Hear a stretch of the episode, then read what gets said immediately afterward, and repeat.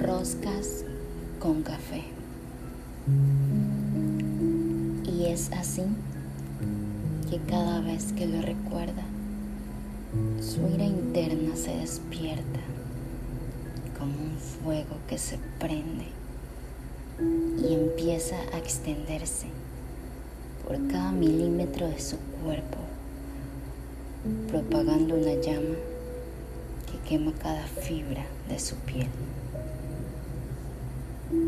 Era tan ingenua o simplemente su felicidad importaba más que la de los demás.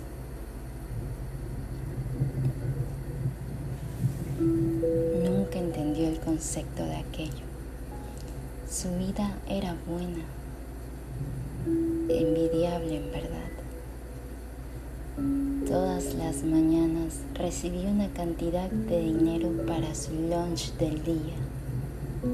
Nunca faltó aquello. Y cada noche le esperaba puntualmente una comida deliciosa sobre la mesa. Siempre. Jamás hubieron quejas en el hogar. No le sonaba la falta de dinero más siempre pagaba sus deudas a tiempo. Tampoco le sonaba la falta de alimentos.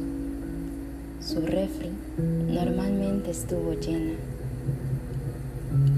Solo una vez recuerda haber acompañado a su madre donde una amiga. Estaba angustiada. No podía disimular aquello en su rostro mientras le indicaba a ella que se quedara dentro del auto. Entre tanto iba a conversar temas de adultos. Al regresar al auto, un poco más aliviada, le sonrió y juntas se dirigieron al súper aquella noche a comprar los víveres para la casa. Otra vez recuerda cuando la mejor amiga de su mamá, la señora Patricia, llegó a casa un día después del trabajo y le entregó en una funda un pedazo grande de carne. Le dijo, aquí te traigo, Carmita. Aquella nunca comprendió sus sucesos.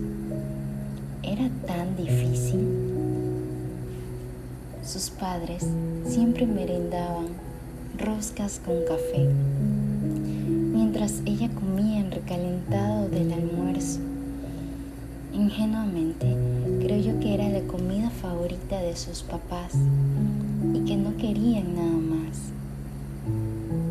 Tantos años tuvieron que pasar para entender cuánto amor le brindaban cada día aquellos cuánta paz y equilibrio le daban, cuánta serenidad, cómo la cuidaban, cuánto la amaban. Ella no entendió.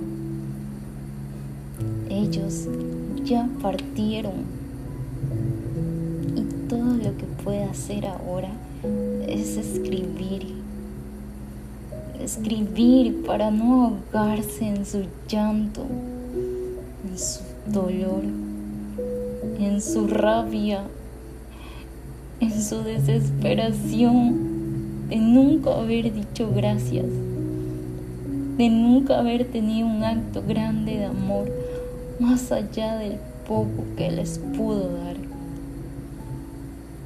¿Cómo agradecer ahora? Cada bocado de comida que ella recibió cada día mientras sus padres se llenaban de roscas con café.